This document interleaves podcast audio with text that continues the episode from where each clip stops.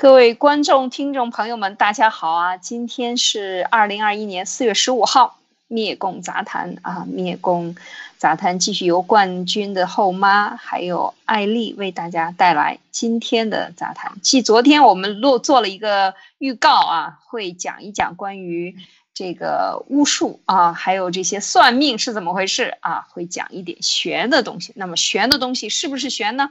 我们等一下给大家做一些仔细的分享。那另外呢，就关于春秋故事啊，继续讲扫把星，也依然是这个玄学的，有一点玄的东西。那么这个到底在当时的燕子是怎么破解的？这个所谓的扫把星的这个魔咒啊，是怎么样破解？他是的观点是什么样的？我们拿出来跟大家分享分享。在现在中共治下的这个双修党啊。啊，王岐山党啊，以及这个习近平，他们如此的迷信自己就是那一个真命天子啊！这个满天下都是双修党的这个氛围和这种雾霾啊雾霾啊，在这个大行其道的时候呢，我们看看他们到底给他们把把脉啊，到底他们会怎么样？好，首先呢，有请马缇娜给我们带来今天的分享，有请马缇娜。好的，艾丽姐好，各位战友大家好，我们又见了。啊，那么首先来一段玄的东西吧。经过这段时间我和艾丽姐的相处，通过各个角度细致的观察和我的心理学知识储备，那么这一集当中的心理分析呢，我是为艾丽姐量身定做的。这个是通过了我长时间的接触，通过全面对艾丽姐所做的几百期节目当中发表的观点进行了仔细的比对和分析。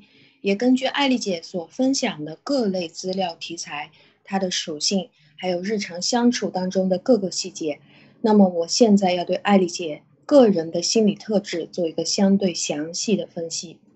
嗯，哇，我的天，意外啊！好，好，有以下就是您的个性分析。你是一个需要别人喜欢、羡慕、尊敬你。的人，你经常对自己要求严格，你意识到自己有相当程度的潜能仍然未被开发，你的自我觉知觉知到自己在人格上有缺陷，但是有能力去弥补它。对于新生事物，你充满了兴趣，你不喜欢一成不变。虽然外表看上去你是相当有自制力，但是内心却常常觉得没有安全感。并且担心自己的表现会不会不够好。你发现有的时候对别人坦诚并不是一件好事。有的时候你很外向，有的时候你很开放，有的时候却相当的内向和保守。那么我先不听艾丽姐的评论。你看。心理学的发展已经让我们不需要直接面对就能够做出这些判断，是不是很惊人呢？如果你觉得以上的分析算是准确的话，我要跟你说一个更惊人的事情，就是这一段分析是在一九四八年的时候就已经被写下来的。在你觉得时空错乱之前，先让我解释一下这个分析的来源啊。一九四八年的时候，呃，有个心理学学家，他叫做 f o r w a r d 为他的所有学生进行了一个性格测试。每一个学生在提交完了长长的心理测试表格以后，第二天他们就能获得一份专属于自己的心理分析报告。所以，这个 f o r r 教授他请他的学生们需要保密，并且仔细的阅读自己的报告之后，根据这个测试的准确度给予一个评分。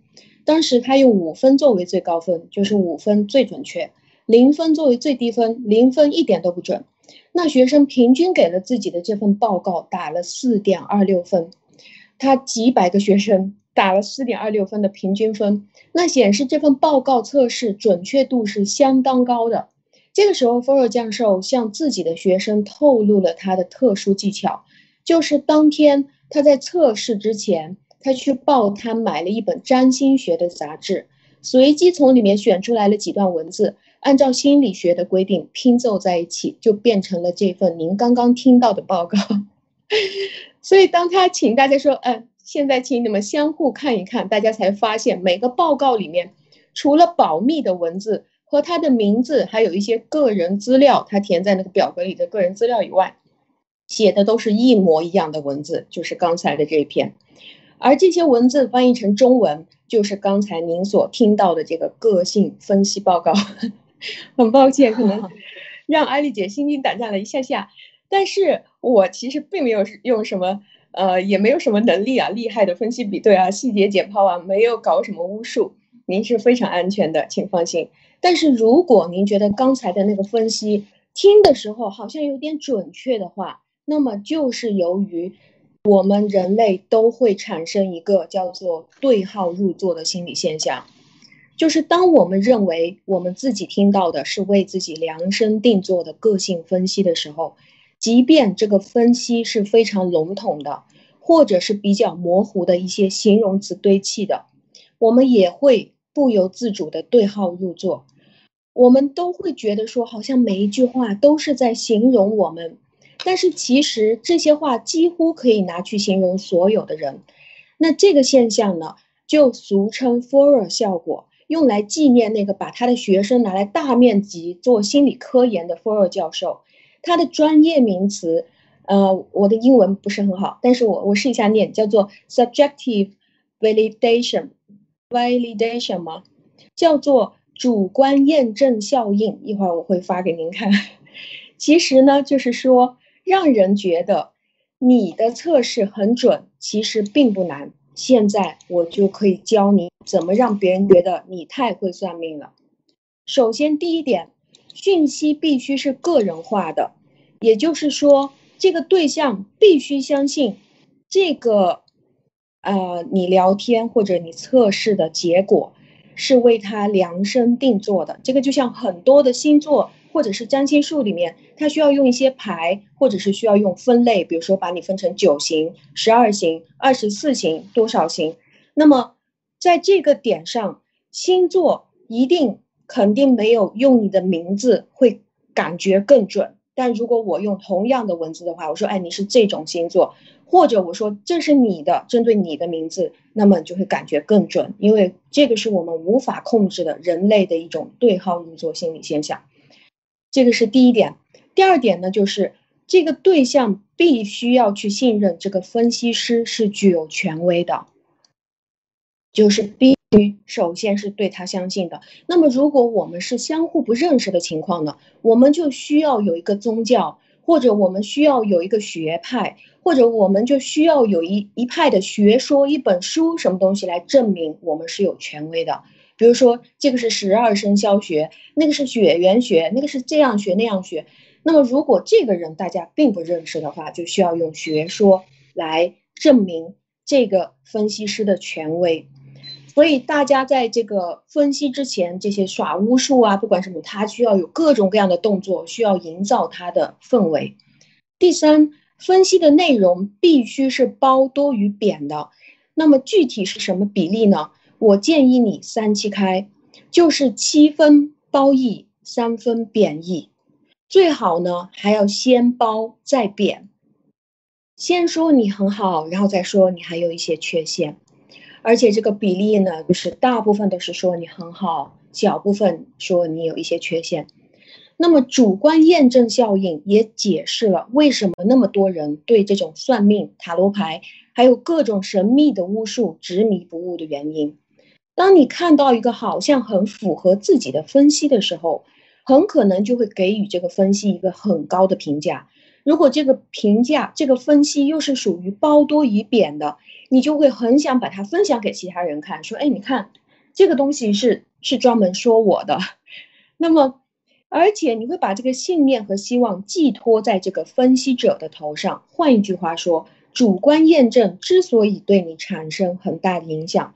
主要是因为我们每个人的心中都渴望着想要去相信一些给我们的鼓励或者给我们的表扬。那么，如果你能够了解到这一点的话，你就能够知道为什么那么多的灵媒神棍往往都能够在我们的面前成功的行是成功的行骗了。好的，说到这里，请问一下艾丽姐，您怎么看？挺有意思，这个。呃，主就是我觉得有一点，嗯，非常的这个符合这个客观心理，就是每个人他都希望被肯定，都希望自己这个很有这种代入感，就一谈他说，哎，这说你的，然后就很容易对号入座。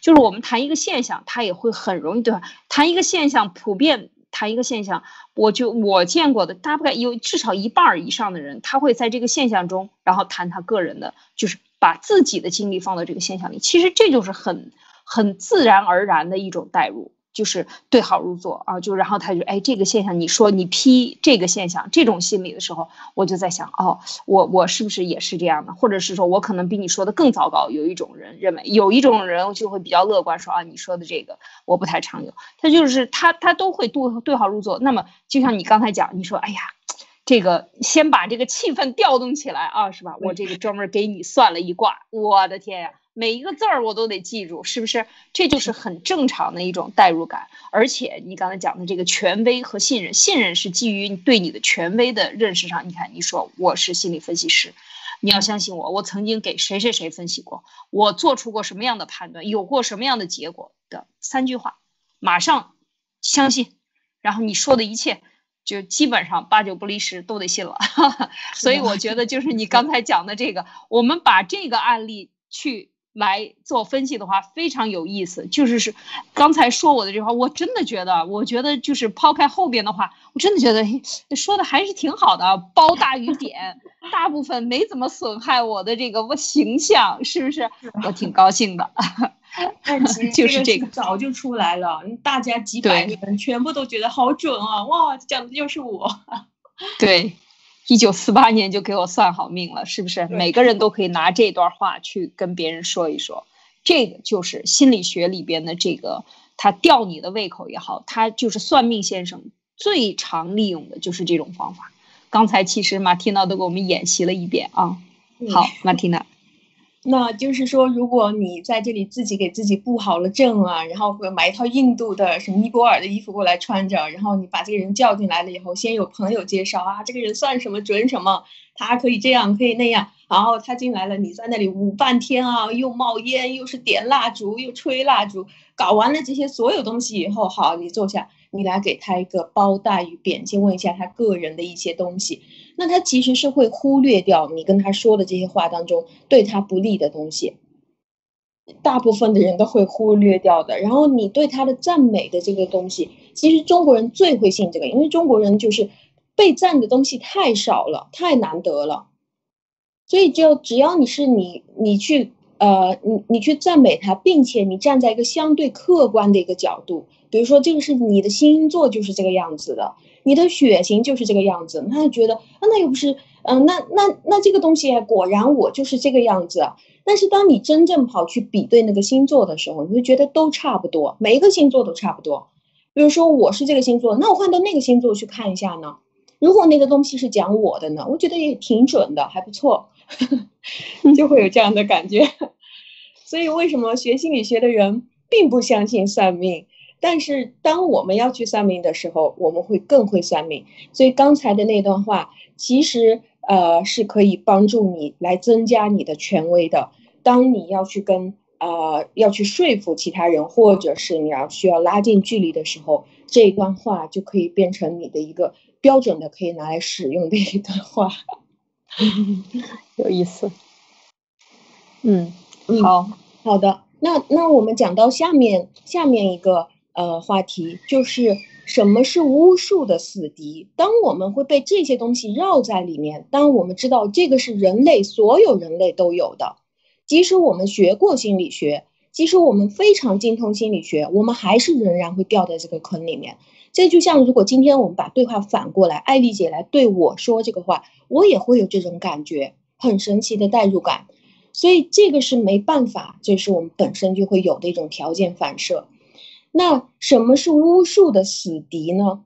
逻辑推演和科学验证其实就是巫术的死敌。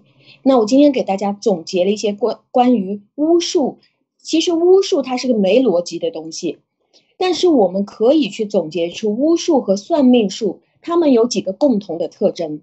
第一个特征就是这种互胜规律，就是它尽量给你搅浑水。巫术和算命术最擅长的。就是把各种各样的没有客观规律的人事和物建立一种虚假的关系，并且让你去相信万事万物都是这种随意的可以拿来掺和在一起的。就像昨天您举的那个例子，燕子的那个呃那个例子，就它它是一个茅草屋，上面还一定要有百草，你觉得哎好奇怪，为什么要有这个白茅草？啊，然后呢，他把那个。晚上的夜莺就猫头鹰给弄死了，呃，然后这个东西哦，你增寿，增寿的话又跟地震有关系，那把所有的这些东西搅和在一起是为什么？为了让你糊掉，这个就是第一个叫做互胜规律，您怎么看？没错，这个这个确实是他，你看，就像呃，鲁迅写小说给他妈妈吃药，要这个春季的蛐蛐儿，是吧？蛐蛐儿上的这个角，然后呢？要这个要用这个无根之水啊，要用雨水去把它收收集来多少去治病？你看林黛玉也是要拿什么的翅膀蝉翼，要怎么样去去治它？有的时候他过分的这些，这是天下都找不到的东西去弄呢，他就是带了一种玄。你本身费尽了力气把这些东西找到，其实就是巨大的一个希望。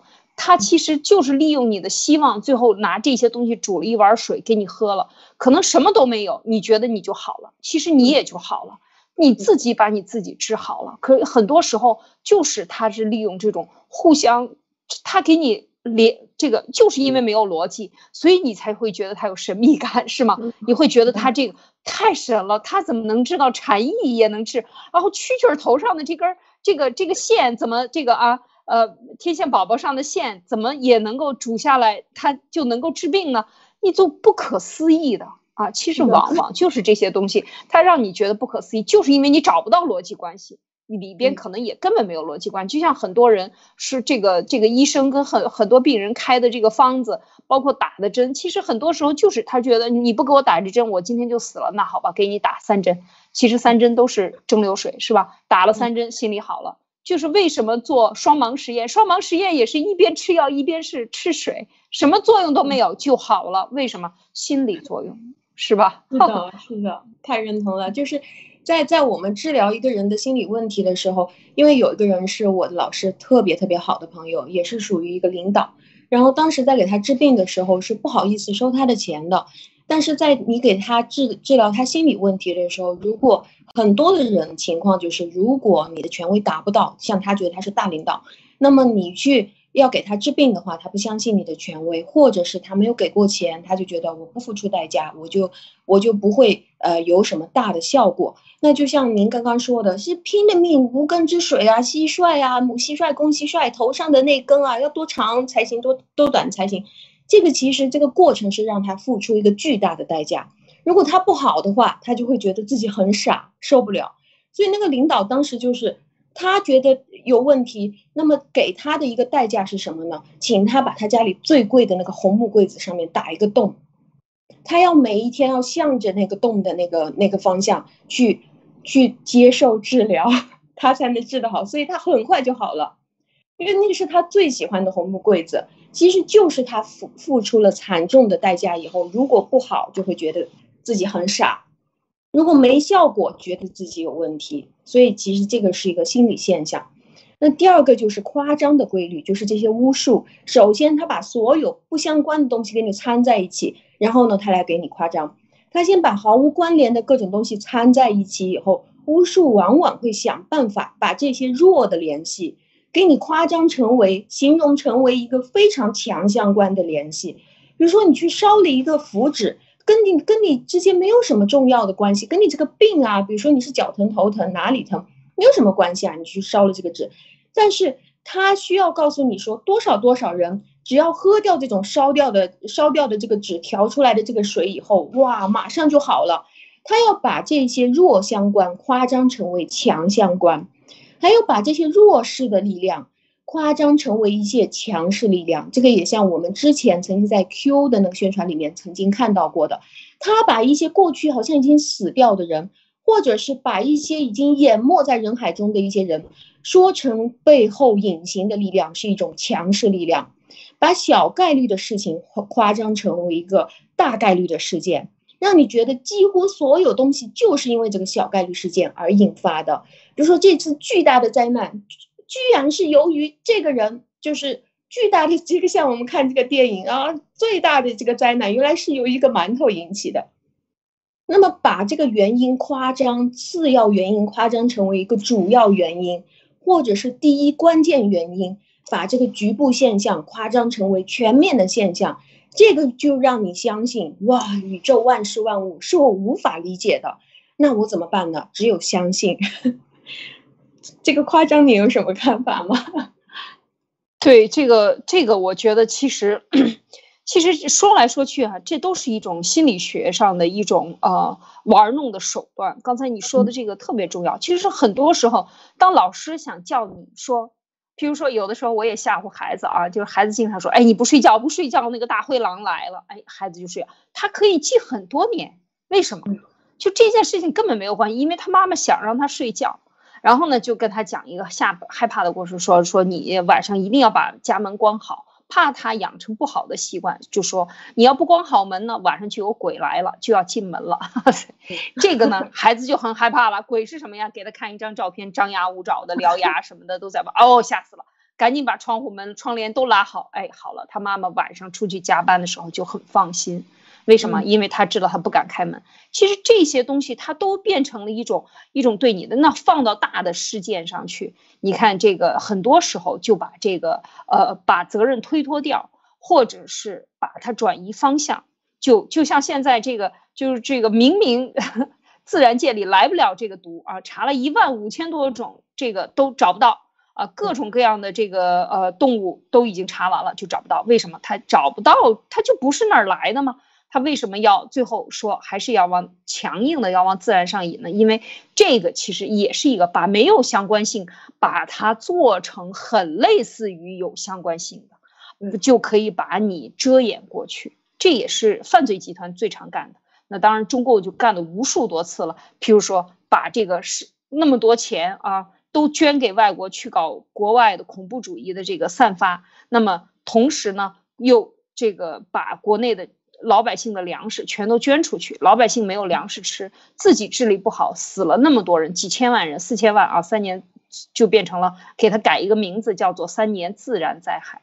他就想，呃，这个太可怕了，是不是？他就是想洗脱罪名，然后呢，用这个。你说他不懂吗？他太懂了。刘少奇和他们在庐山上谈的时候都讲过。就是包括在这个跟毛泽东多少次的这个会议纪要里，很多人的回忆里边，这些秘书帮的回忆书、回忆录里边都写过，说这个咱们要被定到历史的耻辱柱上。你这个无缘无故的这个大好的年景死了四千万人，你怎么向人民交代？人民不把你推翻了，知道了这个真相，不把你推翻才怪呢。那好，那么那么咱们就把它夸张的这么大的事件，用一个更大的夸张来说，说这是老天爷下的罪。所以没有办法，因为不可抗力，完了，一推六二五，全都解决了。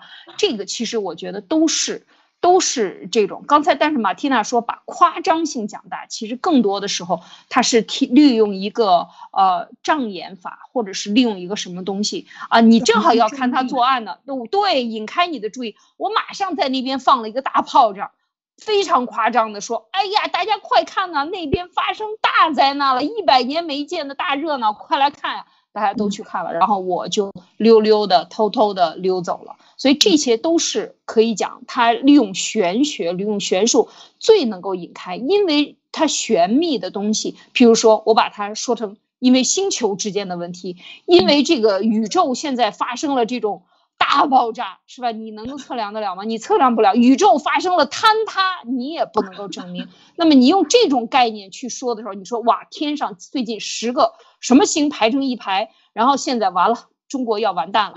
这个你这个时候就可以，因为它不可解释，它太难了，你根本无法去超越这个神秘性，所以最后就完了，就成了一个被政治集团 或者是被这种话语权的人。用来骗这个被剥削的人的一个嗯借口工具，是的，是所以就是什么东西都可以编，编完了你要是听不懂的话，那你就是没有悟到啦，你就没有悟通了。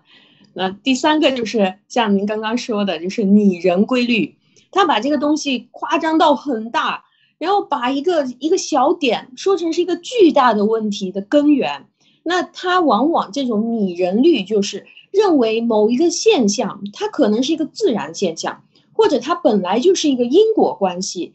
他往往会说这是因果关系，或者是这种自然现象背后是有人的。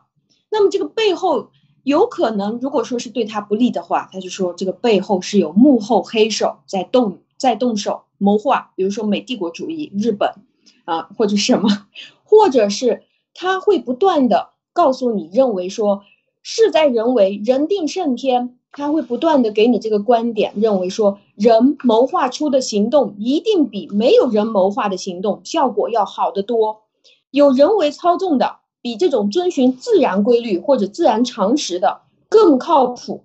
所以，我们什么东西都是靠我们集中力量办大事。我们一定要哦，我们要幸福，我们要这个地方好，我们搞个人造月亮出来。所以他们就是这样拟人化，然后这种拟人的规律最常见的就是现在在做的这种造神运动了，把自然规律形成的事情，或者是根据常识和逻辑联系造成的东西，全部结果扣在一个伟大的人身上。比如说，原来我们就经历过，啊，太阳为什么要升起来？因为毛泽东，因为东方出了个毛泽东，所以这个太阳要升起来。那大家就觉得哦，那毛泽东不出来的话，这个太阳就不出来了。他死了，我们没太阳了。也可能他反过来告诉你，那么大的灾难，原来就是因为美帝国主义。那反着过来操作，呃，这个发表这个言论，怀疑这个世界到处都是阴谋，到处都是幕后黑手。他就是一定要绕开，让你不要去遵循逻辑，或者是遵循自然规律，或者是常识。这点你怎么看？这个是中共最常用的啊，这个这是中共的黑手啊，就是中共老是说美帝国主义有一个黑手，老是干涉别人国别的国家，老是长臂政策等等等等。其实他讲的这个，我们之前都有分析过啊，以后还可以再分析。就是他每一次的这个，尤其是最近啊，对美国的和台湾的这个联合，那他吓死了。为什么？因为他非常清楚这个。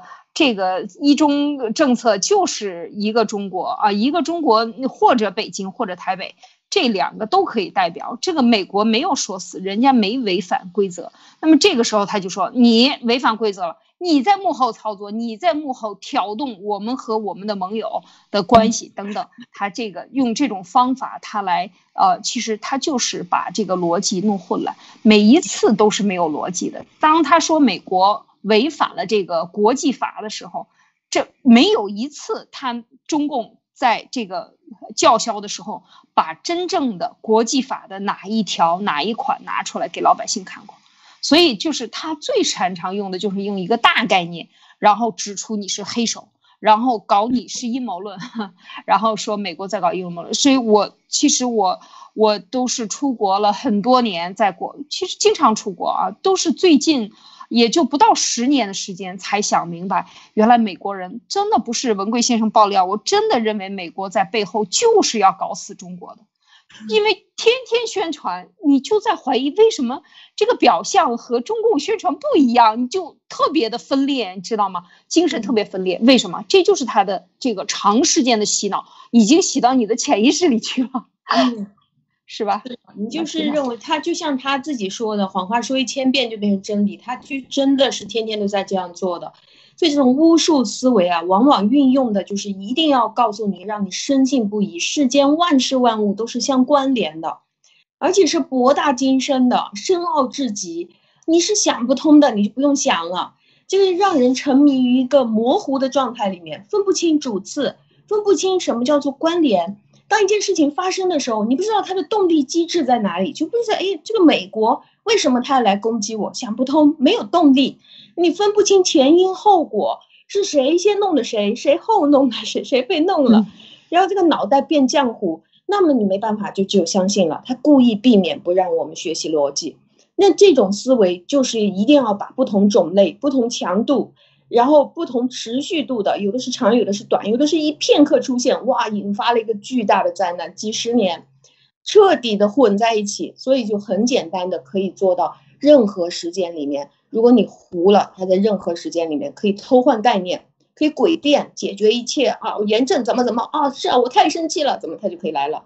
那这个就像现在为什么国内说的哦，美国你不分享你的疫苗出来的话，呃，我们就完蛋了，因为现在这个疫苗一定要打三针，国内开始宣传说我们现在最好的办法，我们美国的打一针，德国的打一针，中国的打一针，为什么？因为现在疫苗的副作用，我认为已经开始显现了。那如如何去？代表说不是中国疫苗出的问题，他给你混在一起，你就不要来告我了嘛。你肯定是德国疫苗出的问题啊，或者你是打美国疫苗出的问题，不要来怪我。这个太可怕了。对，这个太可怕，就是这样宣传。那这个逻辑思维其实就是打破巫术的这种定向爆破技术，或者是说，你可以把一个单一的问题从这团乱七八糟混沌当中精确的切割出来，这个手术手术刀，这个就像我们的节目每一期都在拼命的用点状的东西来跟你分析，从一个点来分析到一个面，或者是从一个面聚焦到一个点。换句话说，如果你想要真正看清常识，或者是所谓高维度的真相的话，你就必须去掌握逻辑这个定向爆破的技术，或者是这个手术刀。嗯，这个非常的重要。就是说，逻辑其实它把你从一件事物到另外一件事物的联系。比如说，他说我要打三针，是吧？你必须要打三针疫苗，打三针，那你就要问。就是，这就是有的时候他很符合中国人的贪婪和不吃亏。他老教育你不要吃亏啊，你没打你可不要后悔哦。你他的宣传都是你打了还有什么什么一篮鸡蛋是吧？还要送一袋米什么之类的。哎，那你就想，你看我打疫苗啊，本来对我还好，然后呢我还赚了。你看你没打你没赚，你亏了亏了。那你现在打了中国的，又打了美国的，又打了德国，你看你赚大发了。它完全跟这个疫苗本身没有任何关系，它用的就是通过一个另外的概念来引开这个科学的问题。疫苗就是疫苗，它能不能不管它给多少东西，能不能防疫，这是第一个要点，这是第一个要点。顺便说到疫苗的时候，我们还还要说一说我们的那个英文频道频频道，就是因为讲了疫苗，他给我封了三月八号的，说我们讲到了疫苗的问题，可能让大家谨慎不要打。他就说违反了 WHO，你看 YouTube 啊，你看中共的这个很厉害，你疫苗不能跟他说不一样的，你跟他说不一样，你在国外你频道都给你封了，你想想多厉害这个中共，那你就让你打三针，你就得打三针，说三针好就得三针好，说打三个，最后问题就出在美国上，就是因为采采购了美国的疫苗，所以把我们中国人打坏了，最后你赔钱，是吧？这个有逻辑关系吗？没有任何逻辑关系，是不是马蒂娜？对，是的，就是其实这个疫苗，很多人就完全不可能去怀疑疫苗是怎么回事儿。就像我昨天看到他说那个二十几岁的小伙子打疫苗死掉了，然后让他们家的人就去问那个医生，那医生说的，哎，你们家的儿子二十几岁死了，跟打疫苗有什么关系啊？但问题他是打完疫苗三天死掉的呀。那医生跟他说的，但问题是你们家的儿子活到二十几岁了，你知道吗？还有很多人没有活到二十几岁就死掉的呢。然后他 他就很无语，那那那那问题是我们家儿子好像是因为打疫苗死的呀。就说你知道吗？你你这个儿子啊，就算是他没有打疫苗死的话，我我们退一万步说，他有可能以其他方式死啊，可能会死的更凶残啊。万一被车撞死了，多痛苦啊！那这这个东西就是 给你绕的个乱七八糟，你一点办法都没有。对，这个就是现在普遍的这样一种混沌的，然后胡乱的，完全是胡搅蛮缠的这个社会的这个现象。因为每个人都要推脱责任啊，就是说疫苗和打完疫苗以后的所有的检查数据的测定都没有，啊，他就是卖疫苗呢，他在这卖这个疫苗，卖毒品呢。到你身上打，他挣钱，打一针，他不从你这儿拿钱，他从国家那儿领。国家哪儿有免费的？国家也是从老百姓收上来的钱去卖给他的嘛，啊，买了他的嘛。所以这一个关系没有人去说清楚，所以变得大家倒好像都很高兴，打了鸡血一样去打疫苗。这个疫苗它制造出来，任何事情都有成本，他这么疯狂的去推广，就是因为他卖出去一针以后呢，他把他的记录。交到国家，补贴就来了，就这么简单，是不是？所以你死了，他你要让他去偿还你死的这个钱，那他死活都不认，他有一万种理由说不认，因为他根本就没把疫苗的科学的任何的数据和人命的这种呃人人性人道主义的起码的这个关系数据联系在一起，所以他对你也不负责任，他只负责卖，他不负责回收尸体。嗯，马蒂娜，是的，后面就会有其他的其他的同事啊过去负责什么火化呀，然后现在不是坟墓也变成限电日期了，二十年坟墓就不能用了。除非你去续费，哎，重叠了，跟别人和睦了，真是太可太可怕了。这个现在的这个社会，他急功近利到呃，现在坟墓都只有二十年，真是觉得这个这个这几千年来没做的梦，都这几年给他做了，就这种感觉是吧？是的，嗯，好。你还有呃什么在这个话题上？还有，我觉得非常有意思啊。这个马蒂娜跟我们分享的就是说你怎么去分析这个问题啊？用巫术来分析，用算命术跟别人来谈这件事情，确实是，呃，就可以起到心理震慑的作用。你可以很快把你地位提出来啊，提高起来啊，然后让跟别人跟你讲。但是事实上，你如果你用这些方法。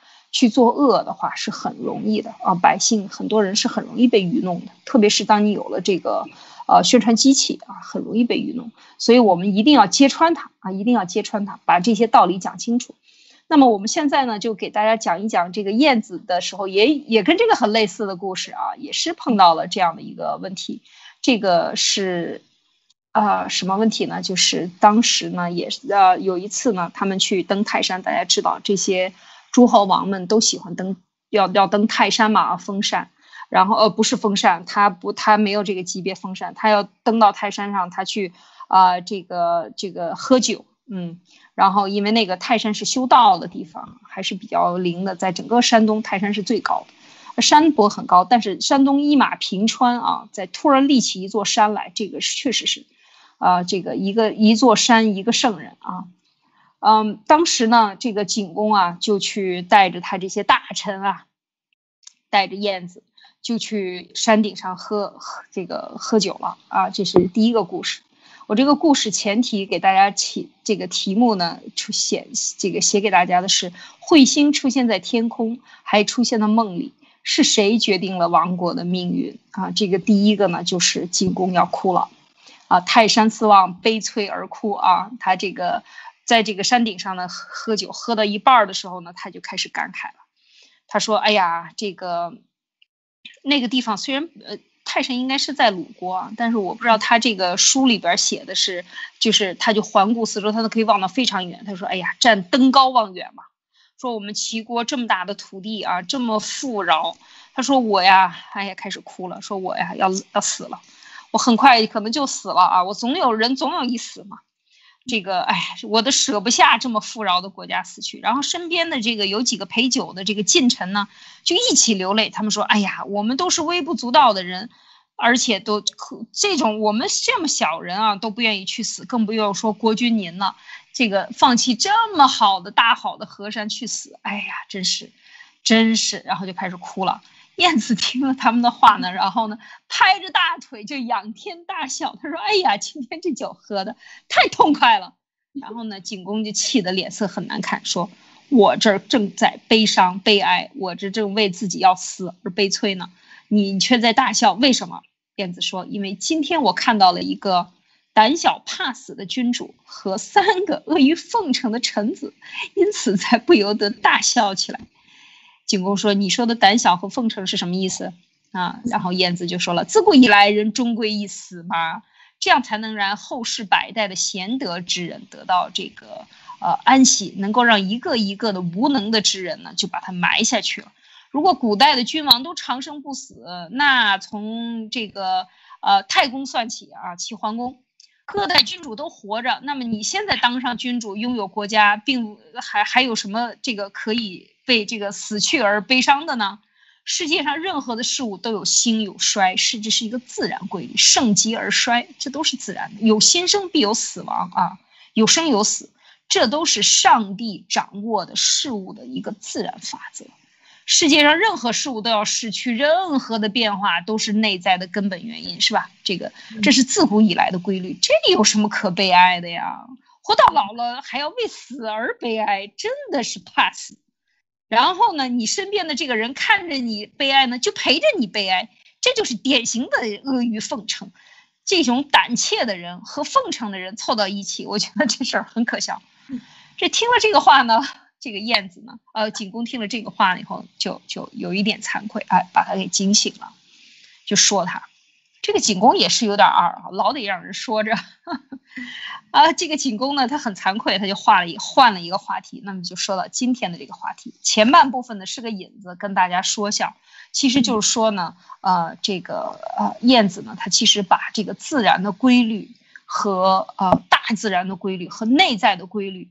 看的是非常清楚的啊，就是说你这是一个客观的，你悲伤它也会到来，你不悲伤它也会到来。人死是一个一个自然的规律，草还要一枯一一一一一亡呢，是吧？每一这个秋天它冬天它都要死去，春天它都要复生，那这都正常的事情啊。就是讲了这个，就很多人看不透这个事情。咱们习神也是坐在位子上 还不想下去。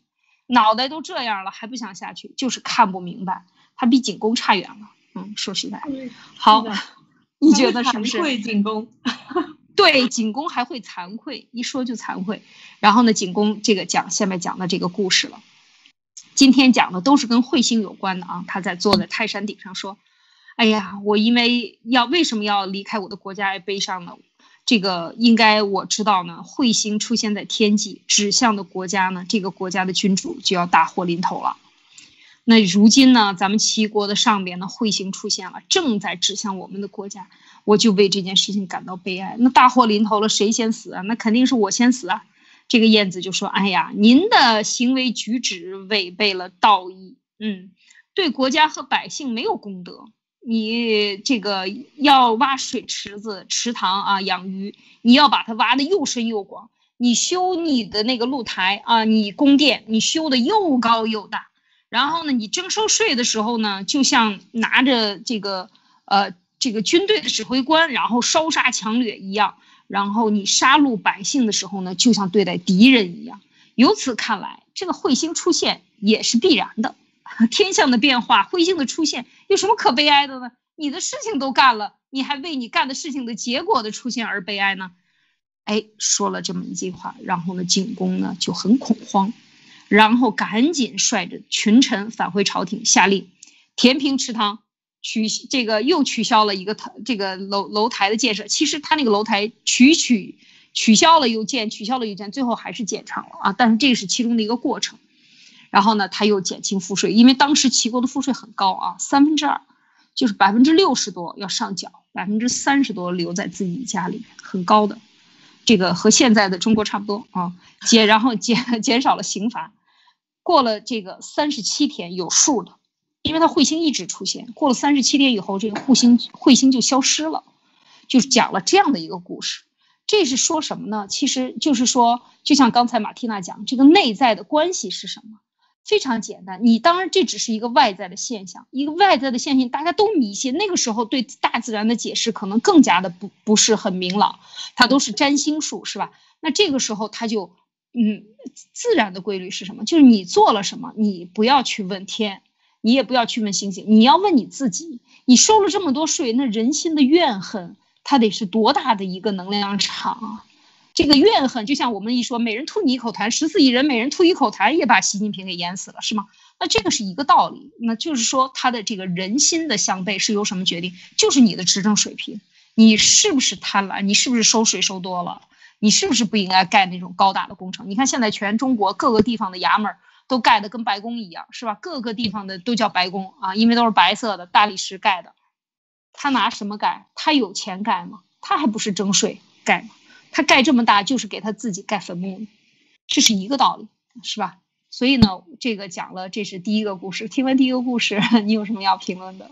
哎呀，我真的觉得当时的人好好纯良啊，就是和现在比起来，这个这个景公他他真的是呃，就是他有了燕子这样的人，我相信现在在中国也有很多这样的人，但是他们已经被压制的没有办法讲话了。然后在当时，燕子就在这个王的身边，然后他可以把这些真话都说出来。他在那个时候就已经是遵循天道，遵循这些自然规律。这个真的是很少，因为现在在我的呃，在我的周边也有很多人都已经被洗的糊掉了，什么都不相信了。就就他他会觉得好像一朝一夕，或者是哪一天是属于一个严重节点，呃，哪一天是他赢了。哦，哪一天是他成功了？这些他都会相信。这个就是由于他不遵循这个自然规律。这个也像我们昨天不是讨论嘛？有个男孩他说的，他说的，如果我我呃我要是去呃追到了我这个喜欢的女孩，如果有一天她跑掉了，那我一定会非常难受。万一我去当和尚怎么办？我就跟他说，没事儿啊，你去当和尚吧。当那这这个和尚并不代表说你失败了，是吗？你出家了，隔了一段时间，你再你再出来的时候，你可能觉得啊，这个世界充满了各种各样的美女，好像我看到每个人都觉得非常舒服，就因为你已经憋太久了，你出家了。所以在当时，燕子我真的觉得太崇拜他了，越听越崇拜。是的，就是说他能够非常清醒的把这个逻辑关系的因果说得很清楚。你之所以呃这个，当然他也加上了彗星，那可能这就是一种天象啊。这个我们不去说，它同时出现。对他会看天象，那么他也指出这个天象的发生，任何的事情，这个地上的事，既然你是人君，是吧？人中之君，你是君君王，那么你就应该利用你的权利把这个事情办好。这个权利在你手里，你没有办好，你高收税，然后增加了刑罚，老是这个对民众，当要抓刑罚的时候，把他当成敌人一样、仇人一样，你这些都是不对的，不对的做法，所以必然招来人怨，人怨就天怒。就这么简单。所谓的天怒，就是你在这个地方人意怨了以后，它产生的就是我们说这个气场。你进一个屋子里，一屋子的人都大眼瞪着你，想把你吃掉。你觉得你舒服吗？你坐在这儿还能跟人高兴起来吗？不高兴。就是说，这都是一个呃，这绝对都是物质的存在，它是能感应到的。所以讲到这个，就讲到因果，就是都在你自己手里。你把它改了，天下就太平了。你只要把你自己做好就行了。你哪讲天理地？你讲些玄的没有用。你今天就开始改，所以这个景公回去就改，改了就见效，这是非常有意思的。就是这才是自然规律啊，所谓的自然规律。指望着我们的国家好像已经没有这种希望了，因为他们现在作恶太大了。如果他真的相信有报应的话，他应该，嗯，真的是没有路可以回来了啊。他们不会呃回来做，对对对。他会在这个，他慢慢享受他造造的孽的结果吧，啊，因为这个就是你你种下了这颗是胡萝卜，它就长不出来白萝卜，就非常简单。你种的是一个恶果，你想让它呃这个种子能这长出一颗善的花，长不出来。这个东西就是在你自己的手里，所以谁也别说玄的，就是自己决定你自己将来是什么样的。你死的坦然不坦然？你自己每一天做的事情都为你最后死的坦然还是不坦然？再加一颗稻草。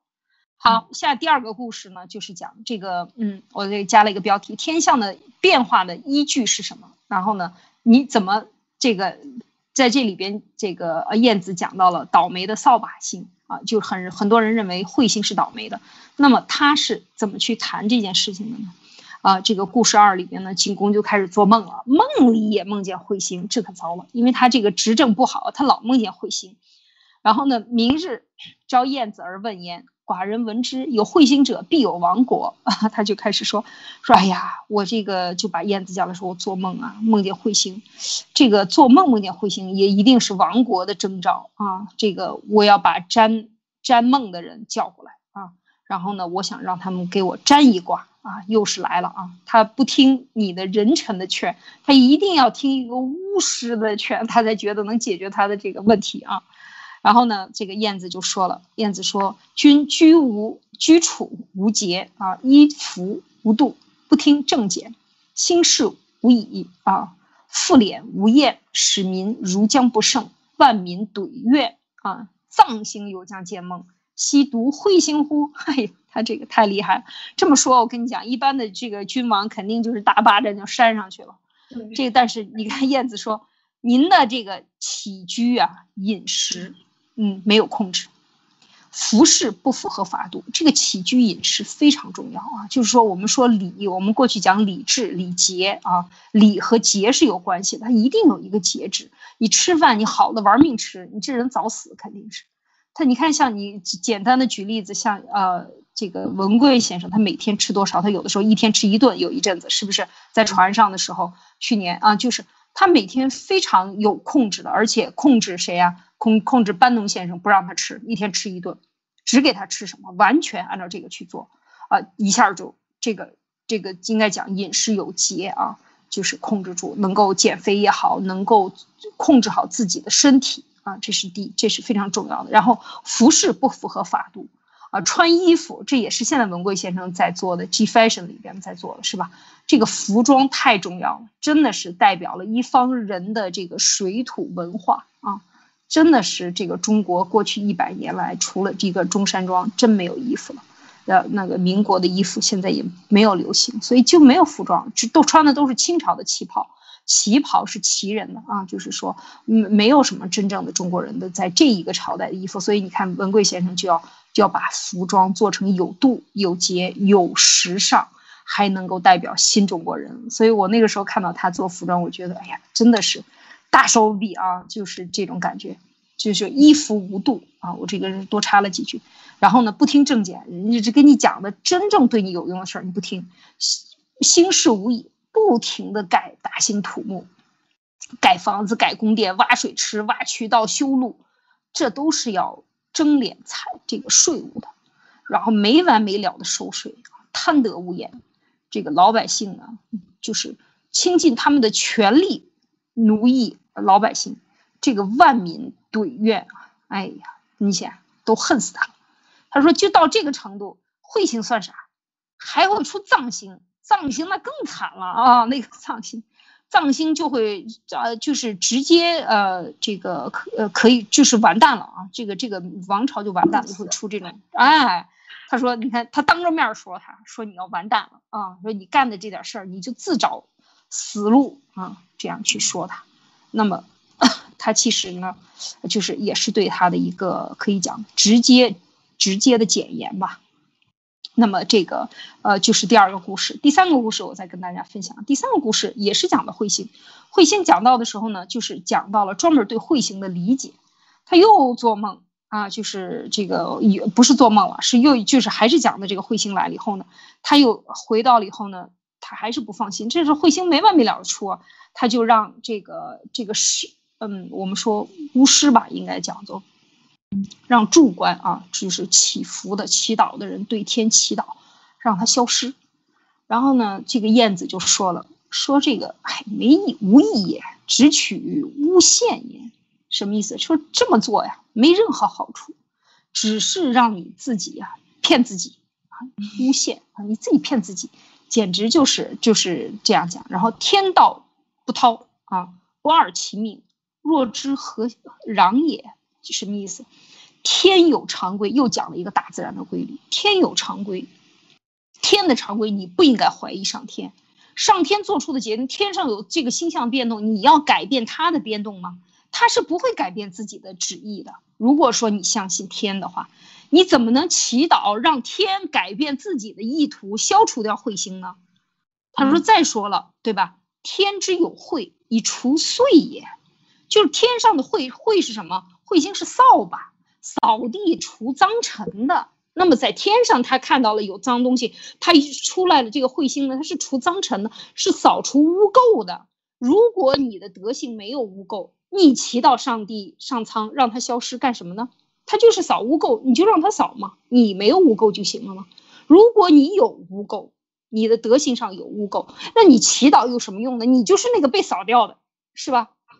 若德之遂，呃，攘之何损，是吧？就说如果你的这个呃德行和你的执政啊，德行就是以德来执政啊，他如果有有问题很脏的话，你你就是这么去祈祷也是没有用的。你看他讲了一个非常关键的逻辑问题。呃，马蒂娜，你听出来了吗？就是讲你的行为是最后的结果是由你自己来说了算。如果你做的不好，你怨天尤人没有用，你还向天祈祷，让天改变主意，你真是逆天而上，是吧？你找死吗？是不是这个意思，马蒂娜？是的，嗯，我就想到，我看到哇，我觉得当时的这这个王，他真的是景公，他真的是太有太有这种忍耐力了，就是。呃，像他每一天做的一些事情，鬼鬼神神的，然后每一天搞的这些到处扩张啊，拼命收税啊，然后就呃到处去报呃，就是出动这种暴力去撵他的那些百姓。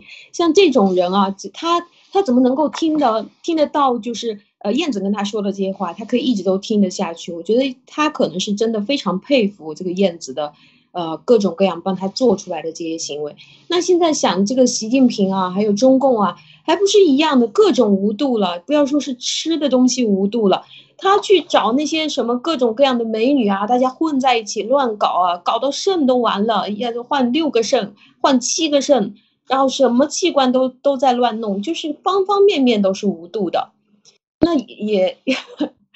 也是完全就一点都不去遵循这个天道了，然后就天天都是这些迷信的。你想，就是觉得什么呃文贵先生的这个呃盘古有问题，那因为有龙头，那这个龙给我们太大厦了，那就我把它改成老鼠头，把它做成个封印，把龙珠给拿了，就是想这些鬼办法。到现在要彻底要灭掉了，还在想这些鬼办法。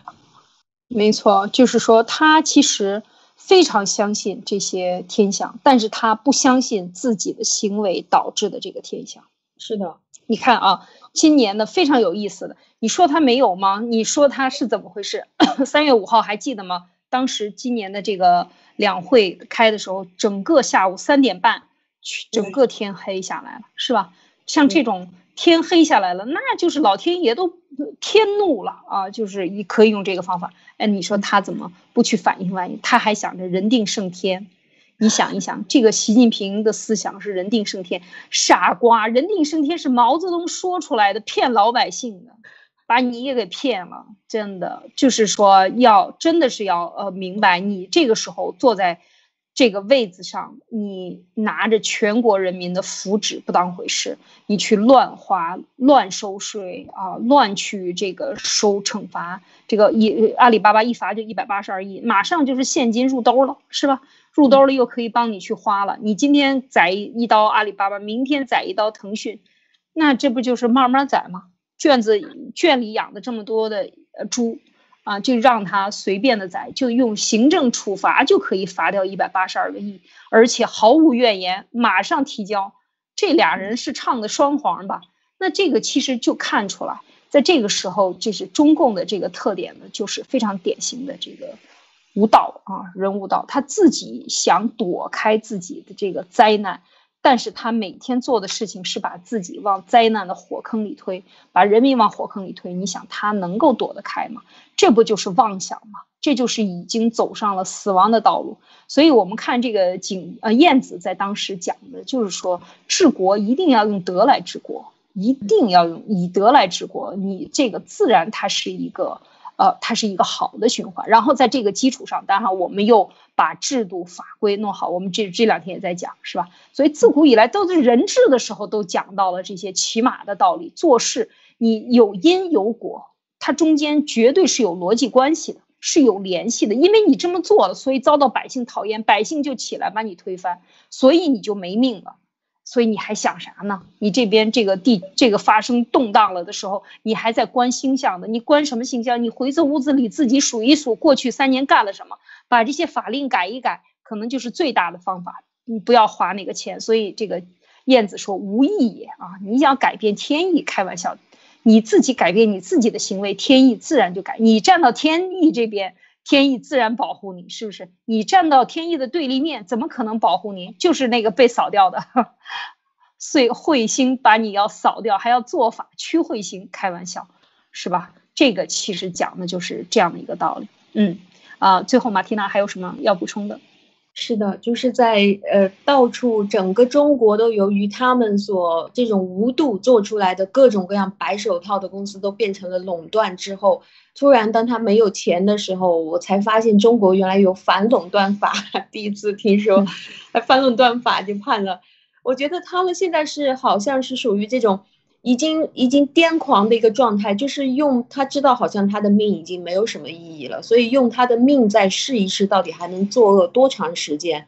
嗯，万一没有老天呢？还有他已经使用了很多方法，比如说是把人家呃佛教的转世啊，把这个大主教啊，什么都想办法变成他的，就是去控制命运、控制宗教、控制一切、控制天下。他可能正在挑战这个东西。那 我相信。不用等到老天灭他，现在全世界已经马上要灭他了，因为大家都知道自然规律受不了了。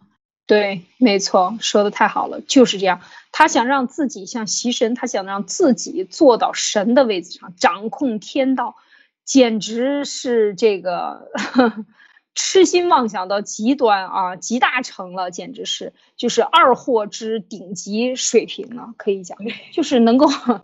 老这全天下的人看得更加清楚啊，因为他是光着身子出来的啊，以为自己穿着衣服，其实人人都能够看到他那个德行是什么样的，所以这完全和天道、和人道、和任何都没有关。我觉得鬼道这个三界、这个六道里边都容不下他了啊，必须得入这个恶鬼道，这个鬼道之下十八层地狱装不下。必须得给它全面的毁掉了啊！就是真的让它让黑洞吃掉吃进去，所以太可怕了。像这种的想法，所以我们现在拿出来说呢，就是说在这种的这种邪恶的理念在统治的中国的时候呢，我们一定要保持一个清醒的思想啊，要看一看古代是怎么说的，一定要用逻辑的思维啊。刚才马蒂娜讲的就是只有逻辑的思维能够破它。啊，破这些所有的这个中共的宣传和这些人想用玄术来继续糊弄中国百姓，糊弄全世界。嗯，拿这把手术刀就向他们挥去啊，刀刀插在他们心上，好吧，把他们彻底肢解，把他们的丑相亮给世界看一看。这就是我们的呃这个灭共今灭共杂谈今天要谈的一个主要内容。好，我们今天就讲到这里。啊，明天呢，我们会继续给大家带来灭拱杂谈的分享。感谢大家的收听收看，感谢大家的时间，我们明天再见，再见。